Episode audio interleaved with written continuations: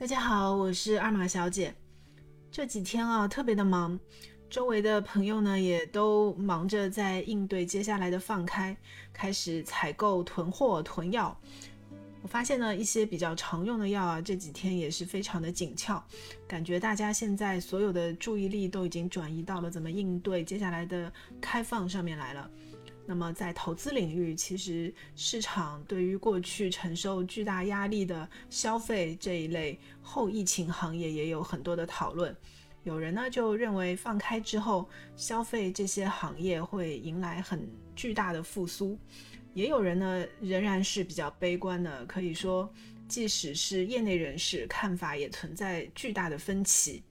我分享一个我觉得比较有代表性的一种观点吧，其实我自己也是比较同意的。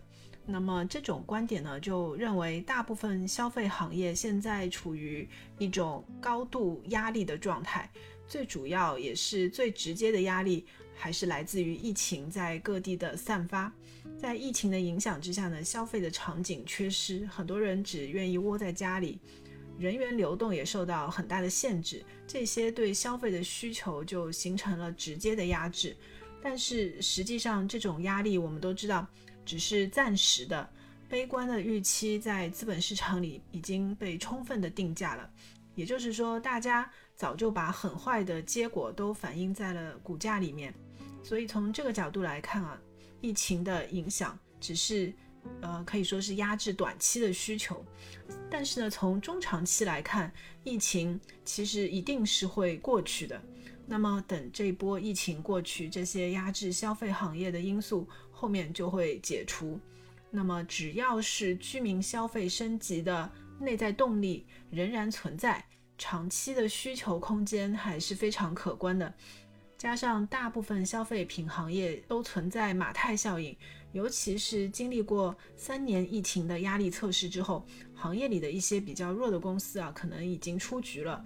未来反而可能是竞争格局更有利于还坚持活下来的那些公司，龙头企业的市占率也会提升。那么对于这些公司中长期可能就是非常有利的。未来随着疫情的缓解，消费的基本面有随时修复的可能。这里面我觉得有两点是比较重要的，就是这些后疫情行业是和疫情的变化紧密联系的。疫情呢对消费这些行业的压制是最直接的，比如说大家直接就减少去外面的餐馆吃饭了，或者就少消费了。